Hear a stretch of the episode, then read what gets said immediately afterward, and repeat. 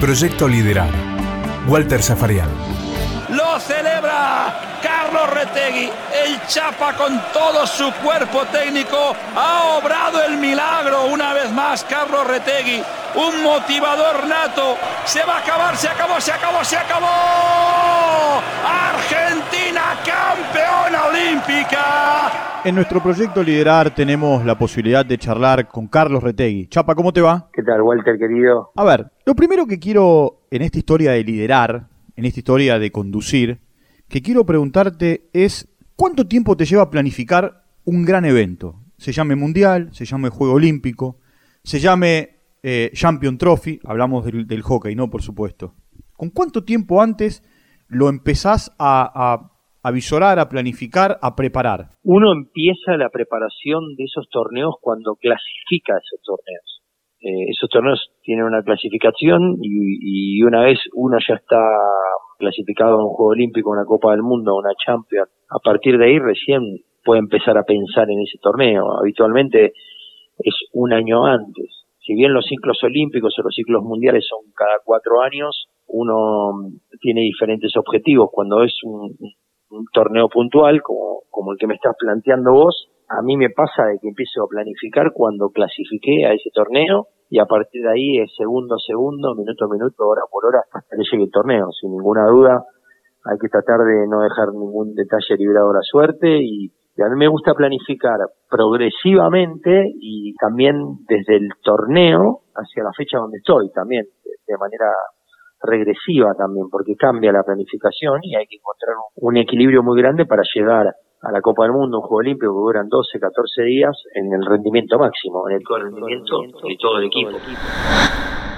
¿Cómo le decís al que no va a ir que se queda fuera? ¿Cómo te llevó el tiempo de entrenador a entender que por más que te cause dolor, hay uno, dos, tres, cuatro, cinco a los que hay que cortar? Cuando uno es eh, deportista de alta competencia, en este caso un deporte colectivo y, bueno, una selección nacional, uno sabe que tiene derechos y obligaciones y cómo es el camino, ¿no? Eh, yo creo que siempre me manejé de manera frontal, honesta, transparente y con la verdad al jugador, ¿no? Eh, es un momento a lo mejor tomar la decisión de te toca jugar el mundial o no te toca jugar el mundial, te toca jugar ser olímpico o, te toca quedar afuera, que a mí me ha tocado dar esas listas. Son listas que son muy difíciles porque con el correr del día a día, de los entrenamientos, lo que uno comparte con los jugadores empieza a tener afectos, pero ese momento es un momento que hay que tomarlo con la razón, en la cual consensuamos con todo el cuerpo técnico y una vez que, que lo tenemos decidido, lo primero que hacemos es decirle al jugador, porque los jugadores están pasando un proceso de, de ansiedad, un proceso de incertidumbre que, que, bueno, que hay que sacárselo. Yo me acuerdo cuando era jugador y bueno, eran momentos muy difíciles y, y creo que es el momento más ingrato de un entrenador, ¿no? Cuando le tiene que decir a un jugador que, que, que bueno, que, que no va a ser parte de un torneo importante.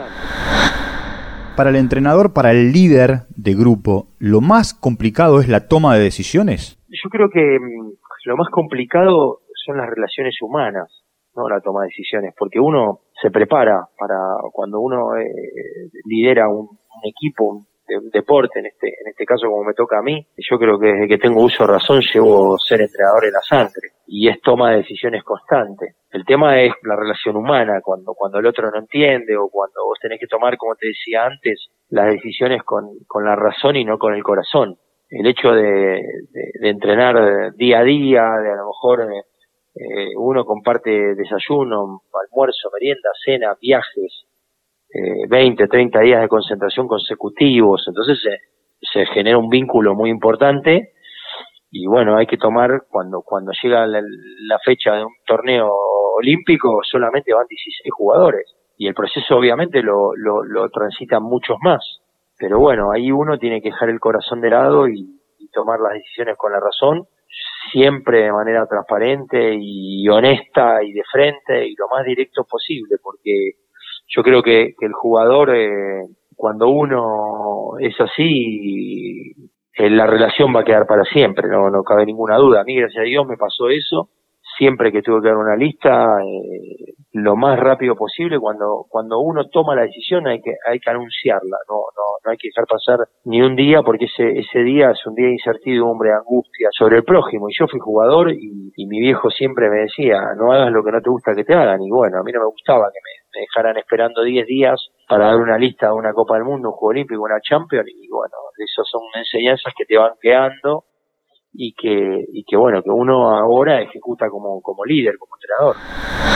Llevas una década y media aproximadamente como técnico. ¿Cuál fue la decisión más complicada de tomar? Yo creo que mm, cuando vos llevas el entrenador en la sangre, eh, viste, tenés todo en la cabeza, ¿no? Es 24 por 7 por 365. Y decisiones, tal vez la decisión de cómo va a jugar tu equipo en un partido importante, de meterte en la cabeza del entrenador el entrenador rival, qué es lo que te va a hacer. Creo que la, lo complicado es encontrar la solución antes de que, de que pase el partido y ganarlo. Y me parece que pasa por ahí, no por una decisión de relación humana o de decisión sobre los jugadores, porque eso ya es algo que es explícito y que está en, en el oficio, en la labor de ser entrenador. Entonces, me parece que la decisión más importante es la de tener una, un en una lectura previa a, una final, a una semifinal, a un partido determinante que te va a meter ahí arriba y que bueno, que tenés que tomar buenas decisiones porque vos tenés que convencer al equipo para que juegue de determinada manera para ganarle al rival. Y bueno, como me pasó a mí, sea final de Copa del Mundo, final del Juego Olímpico, si las cosas salen bien, las decisiones fueron, estuvieron bien tomadas. Y otras veces también, por más que uno toma bien las decisiones, a lo mejor el otro equipo es mejor, el otro equipo tuvo suerte, porque para mí en el deporte de alta competencia existe la suerte, sin ninguna duda. Lo que tengo claro es de que el otro equipo puede poner igual o menos, nunca puede poner más. Entonces, la preparación nuestra siempre son súper exigentes, en donde tratamos de romper el límite constantemente. Has ganado medallas de oro, has ganado medallas de plata, has ganado medallas de bronce, jugaste finales. ¿Cómo se le dice al, jugador, al jugador o a la jugadora? Llegaste a la final, vale tanto una medalla como la otra. ¿O no? ¿O no se le dice eso porque lo tiene asumido? No, es que si yo te pregunto qué es el éxito, eh, viste, ya después de haber recorrido tanto tanto camino como entrenador y, haber pasado por haber tenido la, la, la, posibilidad de jugar finales olímpicas o de Copa del Mundo, uno entiende que el éxito pasa por el recorrido, por el camino, por el segundo a segundo, minuto a minuto, dar lo mejor, ser la mejor versión de, de uno eh, cada día, eh, tratar de transmitir eh, confianza, que, la generosidad que necesita un equipo para, para sobreponerse a adversidades, compañerismo, los valores de, bueno, alegría fundamentalmente, porque nuestro lugar es un lugar muy de, mucha pertenencia y, un lugar eh, muy requerido por, cualquier persona. Eh. Entonces me parece que yo a esta altura, después de que termino una final, de las que me toca jugar es cuando llego a la, a la Villa Olímpica o, al hotel y, estoy en la ducha solo, me pongo el shampoo, cierro los ojos y digo, bueno, el trabajo estuvo bien hecho. Entonces, después la pelota puede pegar en el palo y entrar o se puede ir para afuera. Eh, entonces me parece que, que la tranquilidad pasa por el camino, no, no, no por la medalla olímpica o por, o, o por si es de bronce, de plata o, de oro. Me parece que, que si el mensaje es claro y, y, y uno trata de absorber la, la tensión que puede tener eh, un jugador o los nervios, el nerviosismo eh, o la ansiedad y, y, transmite tranquilidad en ese aspecto, uno está tranquilo. Yo, yo gracias a Dios puedo disfrutar porque porque me aíslo de esa, de esa, de esa, de esa tensión que, que, bueno, que generalmente te ocasionan momentos de, mucha adrenalina y, y bueno, lo, lo capitalizo de, una manera que me hace que disfrute. Lo vivo con mucha pasión porque yo, eh, juego con el corazón y, y, uno entrena, y uno juega como entrena y, siempre trato de dar lo mejor, como decía antes, de segundo a segundo. Y, y bueno, y si después el resultado no sea, la pelota pega en el parecido para afuera, eh, eh, yo me quedo tranquilo porque sé que el otro me ganó, porque como te dije antes, fue mejor, tuvo más suerte, pero no porque hizo más, no porque hizo más, nunca. Así que por eso siempre hay que hacer más, siempre un poquito más, cuando uno está exhausto, cuando uno está cansado, cuando uno, bueno, un poco más, siempre un poco más. Decime, entre el éxito y el fracaso, ¿hay un abismo o hay una delgada línea? No, yo creo que, que es muy finito, Porque si vos me decís, estoy a un año del Juego Olímpico, hoy clasificé al Juego Olímpico. Y lo que te decía al principio, de planificar el segundo a segundo, de, estar con la cabeza ya pensando en, la, competencia, en el torneo. Y, y bueno, no hay fracaso.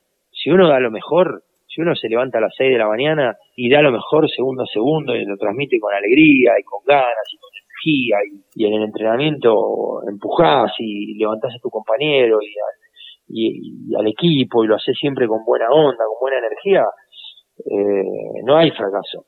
No, no hay fracaso porque fracaso es no darlo, no dar todo. Ahora, si vos sos una persona, eso hay deportistas de eso, que uh, hoy hay que entrenar, uy, hay que ir a la pileta, uy, hay que hacer pasadas, uy, hay que correr, uy, entrenamiento de vuelta, y bueno, ese, ese deportista no va a dar lo mejor. Entonces después el rendimiento va a ir en concordancia a, a esa situación, a esa situación de queja, a esa situación de inconformidad. Entonces me parece que, que es muy finito, uno elige el camino. Si va para un, si va para el lado de, de la tranquilidad, de que cuando termine el torneo y, y independientemente del resultado, vos cerrás los ojos y sabés que diste lo mejor y que en cada pasada, en cada pique, en cada entrenamiento, en cada en cada levantada de pesa, levantamiento de pesa, en lo que, lo que, en lo que vos planifiques, si diste lo mejor, no hay fracaso, no existe fracaso. Cuando escuchás que a un deportista, no importa eh, cuál fuere el deporte, si es individual o colectivo, porque se dio con el fútbol, con el tenis, a lo mejor en menor medida con el hockey, pero sí con muchos deportes, al deportista le dicen fracasado. ¿Qué es lo que sentís, no solamente siendo entrenador, siendo líder, siendo entrenador, sino habiendo sido, en este caso, un deportista de alta competencia? Es que yo, Walter, no le valora esa, esa apreciación, porque tengo muy claro qué es el éxito y qué es el fracaso. Entonces, te lo grafico. Usain Bolt, que es el, se preparó toda su vida para correr nueve segundos. Entonces, si después va y aparece otro velocista y, le gana y sale segundo, que alguien le va a decir fracasado, pero, pero bueno, dejó toda la vida para esa, para correr esos nueve segundos. Y entonces uno se tiene que, se, se tiene que abstraer. Y yo me parece que mi viejo siempre me decía, que fue un gran entrenador de remo, me decía Carlos José con este nombre de telenovela que tengo, me decía, el director de orquesta siempre mira la orquesta. En ninguna orquesta del mundo, el director de orquesta le da la espalda a sus músicos. Y, y ese fracasado del cual vos decís, seguramente es el público. Entonces, yo como director de orquesta tengo que ver a, mis músicos, que mis músicos son mis jugadores, cuerpo técnico, la gente que me rodea, los dirigentes que me, que me, que me confían en, en mí, en mi trabajo, entonces, me parece que pasa por ahí y uno tiene que saber que siempre van a criticar, siempre. Y cuando vos tenés estos lugares, estos cargos y tenés que liderar equipos como los que me ha tocado a mí, tengo claro que hay mucha gente que le gustaría estar en mi lugar. Por eso eh, siempre hay que dar lo mejor, segundo a segundo, y entender que, que tiene fecha de vencimiento, ser entrenador de selección o de un club importante, porque uno no se puede quedar toda la vida. Así que hay que disfrutarlo y yo lo disfruto como tal porque entiendo que, que en algún momento se va a terminar. ¿Volverías a hacer lo que hiciste en un momento del doble comando? De salir disparado de una cancha a la otra en un torneo de alta competencia a dirigir hombres y mujeres al mismo tiempo o no? Fue lindísimo. Eh, Imagínate que alguien que es entrenador de, porque yo lo llevo en la sangre y, y lo hago con pasión y es algo que amo y que, desde que tengo uso de razón, que soñé con, con, con ser entrenador porque lo, lo, lo, lo, mamé en mi casa con mi viejo y mi vieja y yo iba cuando mi viejo era entrenador de remo, iba arriba a la lancha con él y él iba con el megáfono ahí en Río Santiago con Regatas La Plata o, con los clubes que él entrenó y que te toque la posibilidad de ser entrenador de dos equipos en una Copa del Mundo fue lo más lindo que me pasó, de las cosas más lindas que me pasaron. Porque la cabeza no para, porque no dormís durante 15 días, porque en realidad no dormís seis meses antes, porque estás pensando en los jugadores, en, las tácticas de los diferentes equipos, en motivar a los, a, los dos planteles, a los dos cuerpos técnicos, porque a mí me acompañaban dos staff diferentes, eh, en el análisis de los rivales, en, que la hotelería estuviera bien, en el transporte, en los lugares de entrenamiento, los materiales, y bueno, fue fantástico, la verdad que, que sí, me, me gustaría, en un momento pensé que no, que, decía que, con la razón decía de no hacerlo, pero en algún momento se dijo que era muy difícil, difícil es el médico que está teniendo hoy a los pacientes por esto, por esto que estamos viendo hoy, Difícil es el, el, chofer de un colectivo que tiene que estar 10 horas arriba del colectivo atento a cualquier situación. No es difícil ser entrenador cuando lo llevas en la sangre, es algo lindísimo. Y yo lo disfruté, lo disfruté muchísimo. Hay dos finales que te marcan en tu carrera. Hay muchas, porque dirigiste muchas finales, pero hay dos que te marcan. Una de las del 2010, en Rosario, con las chicas dirigiendo al seleccionado, a las Leonas contra Holanda, y la otra en 2016, en los Juegos Olímpicos, con los Leones ante Bélgica. La noche previa a una final, como estas, Mundial, Juego Olímpico, ¿dormís o caminás por las paredes? No, la verdad que duermo. Cuando vos ya estás ahí, la verdad que estoy, tengo una paz interior total y lo disfruto y, vivo lo, y vivo el partido ya, porque en realidad los partidos los vivís meses antes, lo visualizás meses antes. Tenés que tener esa lectura previa de lo que va a pasar para que nada te sorprenda y, y que bueno, y que puedas rendir de la mejor manera. Pero la verdad que me retrotraigo al, al 10 de septiembre del 2010 y al día siguiente éramos campeonas del mundo con las Leonas y, y al 15 de agosto de, del 2016 y después fuera, éramos campeones olímpicos y siempre le digo a los jugadores que tienen que disfrutar, eh, hablar con sus familiares, con la gente que uno quiere, porque esos momentos son únicos y irrepetibles. ¿Por qué?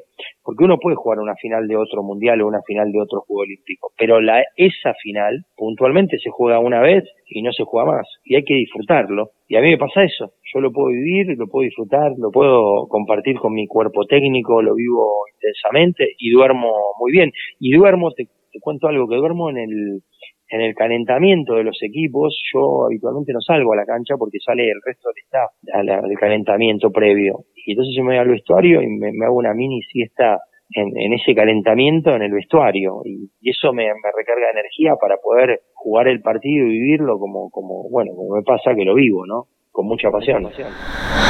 Bueno, vamos a esa final de Rosario, o en Rosario con Holanda. ¿Las holandesas históricamente son mejores? O son mejores las nuestras? ¿Y por qué le ganaste esa final y de qué manera planteaste el partido y se lo ganaste? Holanda es históricamente es el equipo más poderoso del hockey femenino en, el, en la historia, por, por, por, títulos, por campeonato del mundo, Juegos Olímpicos, Champion Trophy. Sin ninguna duda es un país que tiene un volumen de jugadoras y, y un apoyo económico sideral desde hace muchísimos años y una cultura hockeyística muy importante a nivel eh, colegios y universidades, entonces hacen que, que haya una, una cantidad infinita de jugadoras en Argentina a partir del boom de las leonas. Eh, el hockey se ha vuelto popular y ha crecido considerablemente. Y, y bueno, esa final, eh, nosotros lo que nos había pasado cuando agarramos en marzo del 2009, eh, un año y medio antes de la Copa del Mundo, tuvimos una, una linda charla con Lucha Aymar, y Luciana nos decía que, estaban años luz del Holanda que había sido campeón olímpico en el 2008 en Beijing, seis meses antes. Eh, y bueno, dijimos para, para lograr resultados diferentes tenemos que, que entrenar diferente. Ellas se comprometieron, entrenaron de manera espectacular como hicieron los Leones antes de Río. Y, y lo que nos pasó fue que en un mes le ganamos tres veces a Holanda y hacía muchísimos años que Argentina no le ganaba. Le ganamos la final del Rabobank en junio, fin de junio, eh, ahí en, en, en, La Haya también. Le ganamos 3-0. Eh, a la semana siguiente, que era un torneo previo a la Champions Trophy de Nottingham, le ganamos dos veces en Nottingham, eh, en el partido de la zona y después en la final. Y 20 días después le ganamos la final de la Copa del Mundo. Creo que lo, lo primero que hicimos fue eh, decirle a Holanda que nos habíamos preparado de la mejor manera y que, y que íbamos a ser, que queríamos ser protagonistas, no queríamos ir a participar.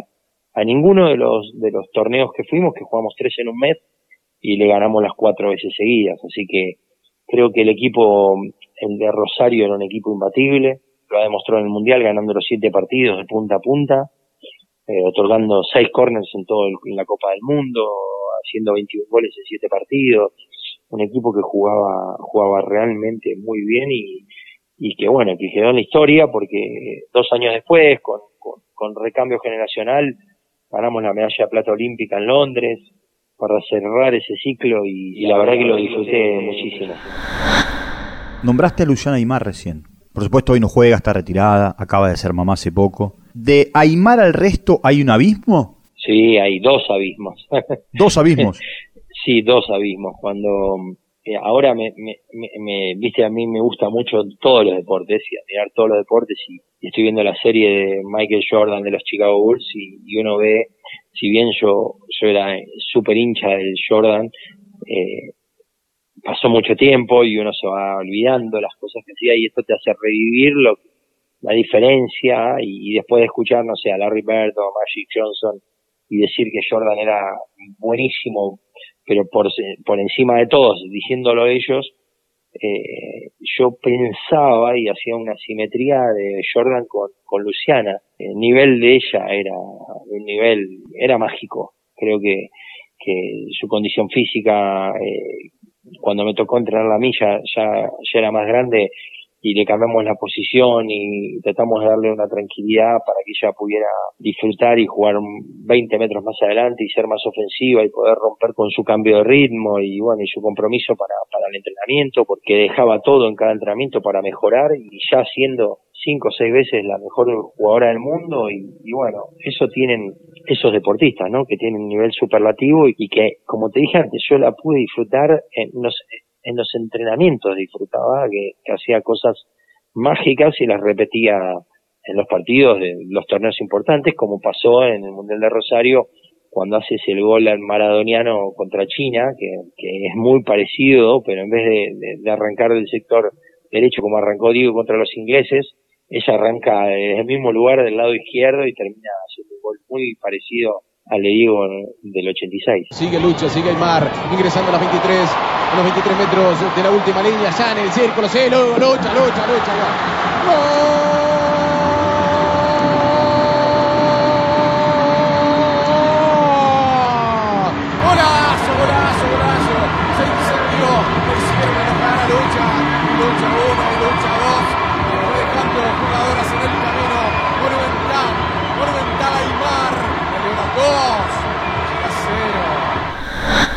Así como Jordan necesitó de, no sé, Scottie Pippen, Rodman, Kukoc, eh, BJ, eh, también Luciana necesitó de las Rebecki, Noel Barrio Nuevo, Maya y Sega, y el resto yo podría seguir nombrándote. Sí, eh, nosotros tenemos una frase que, que ninguno individualmente es mejor que todos nosotros juntos. Entonces, no cabe ninguna duda que, a ver, creo que uno de los méritos de, de Luciana es haber entendido cómo jugar en equipo y el jugar en equipo la fortalecía a ella en su nivel individual, que era el nivel superlativo. Mirarla, Luciana era una utopía, porque bueno, no, no entendías lo que iba a pasar, eh, era algo, hacía cosas que, eran imposibles de, de imaginar y, y bueno, con un soporte muy importante con jugadoras que constantemente entendían la sincronización de movimientos para, para darle espacio, para llevarle las marcas o, para, para darle opciones de, juego para que ella pueda jugar en el nivel que terminó jugando.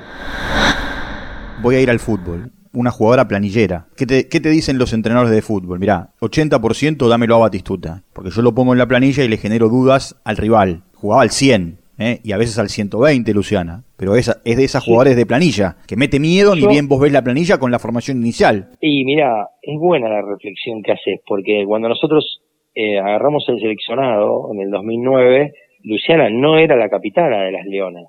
Y lo primero que pensé fue en lo que, en, en lo que hizo Bilardo con Maradona cuando, cuando agarró el seleccionado. Ella era la mejor jugadora del mundo, era el emblema del hockey argentino, el emblema de un equipo mundial y olímpico y, lo primero que dijimos, me acuerdo de esa charla en la casa de Guillermo Laudani, comiendo unas pizzas, nosotros tres le dije, le dije, vas a llevar la cinta, porque cuando vamos al sorteo no es lo mismo que vean a cualquier jugadora que que vean a Luciana y para por porte, por presencia, por, por lo que se respira antes de un partido, que no se puede explicar y que tiene que ver con, con la presencia, con el sentido de pertenencia y, me parecía que, era lo más lógico, ¿no? Que llevara la, cinta de capitana y la llevó desde, que se la dimos nosotros hasta que se retiró.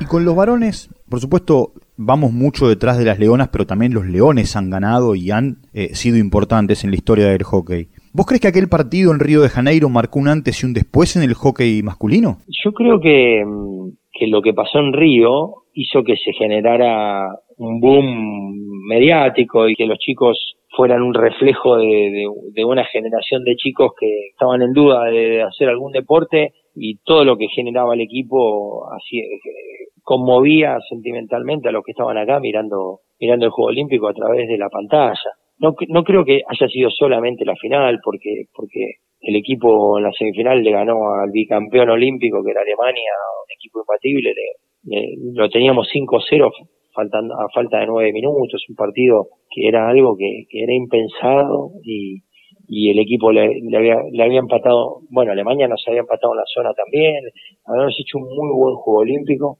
y veníamos de hacer un muy buen seis naciones en, en Valencia y una Copa del Mundo donde eh, yo digo que el valor de los Leones en Río no, no, no es casualidad de que el equipo eh, en la Copa del Mundo del 2014 y en el Juego Olímpico haya sido el único equipo que repitió podio, porque en la Haya nosotros fuimos bronce y en Río fuimos oro, y ningún otro equipo se subió al podio en los dos torneos. Entonces creo que, que lo que generó el equipo, lo que transmitió, y, y también estoy totalmente convencido que el premio, el hecho de ser campeones olímpicos estuvo en concordancia a lo que el grupo ofreció en la preparación, un poco eh, respondiéndote al éxito, al fracaso, a, cuando uno empieza a pensar en, los torneos, creo y estoy convencido que, estuvo en concordancia a lo que ofrecimos en la preparación.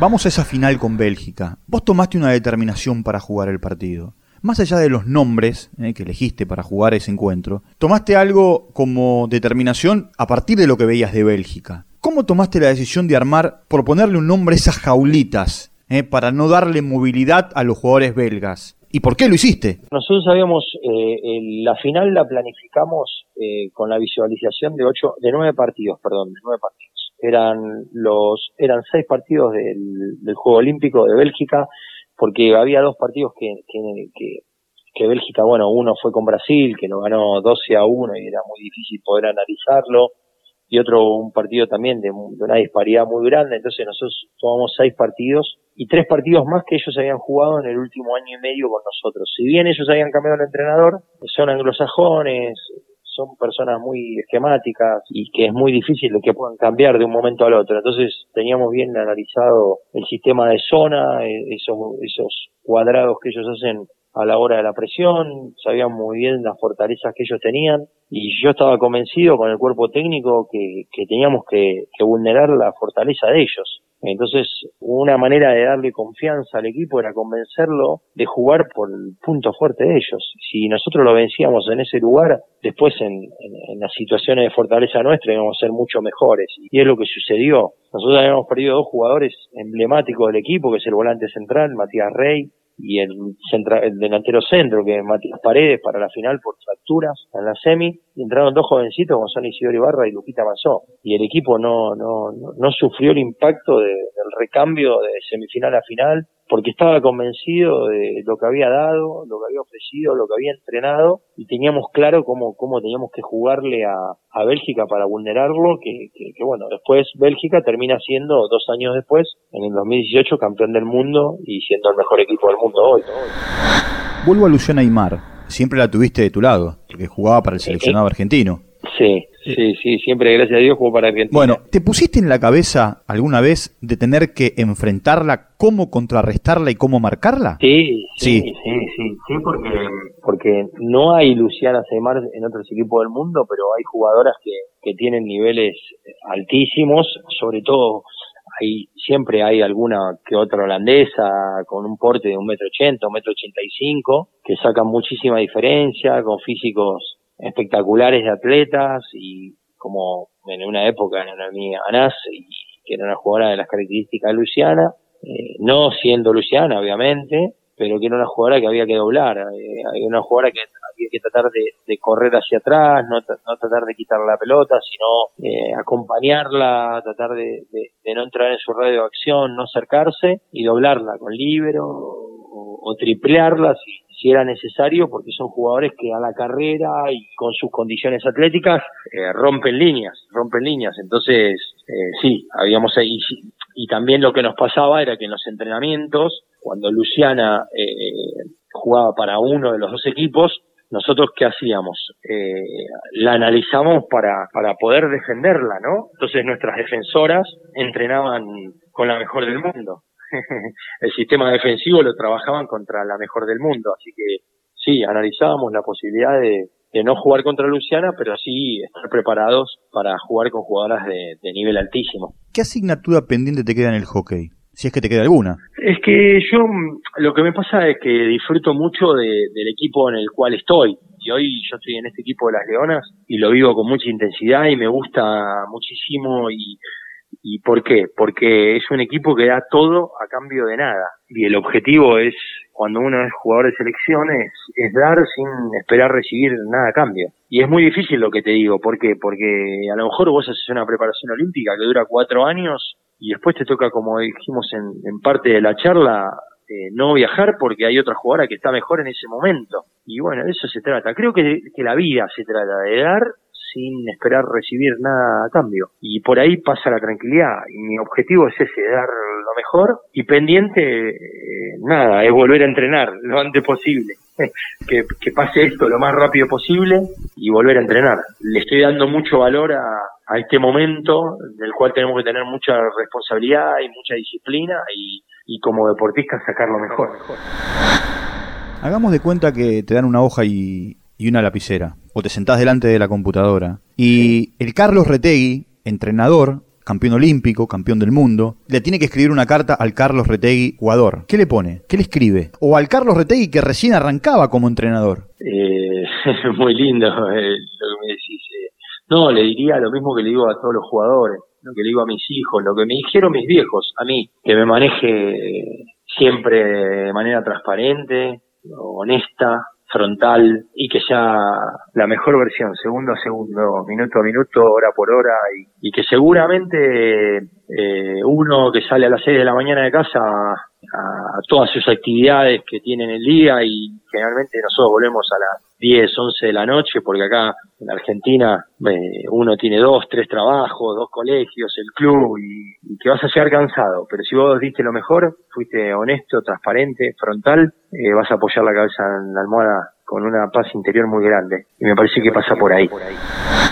Y en la parte final, cuando te encontrás con charlas, y alguien levanta la mano y dice, señor Retegui, ¿qué clase de líder es usted? ¿Qué le respondes? Yo soy una persona que soy muy simple, eh, muy emotivo, muy emocional, muy sensible y que siempre va, siempre va a tomar las decisiones con la razón y haciendo las cosas con el corazón yo creo que cuando uno toma eh, los caminos de vida con el corazón no falla. Cuando uno le hace caso al corazón no falla. Y cuando hace las cosas con el corazón y con pasión y, uno da lo mejor, las cosas salen siempre bien. Antes o después, más rápido o más lento, ahora o dentro de 10, 15, 20 años, premio llega cuando uno actúa así.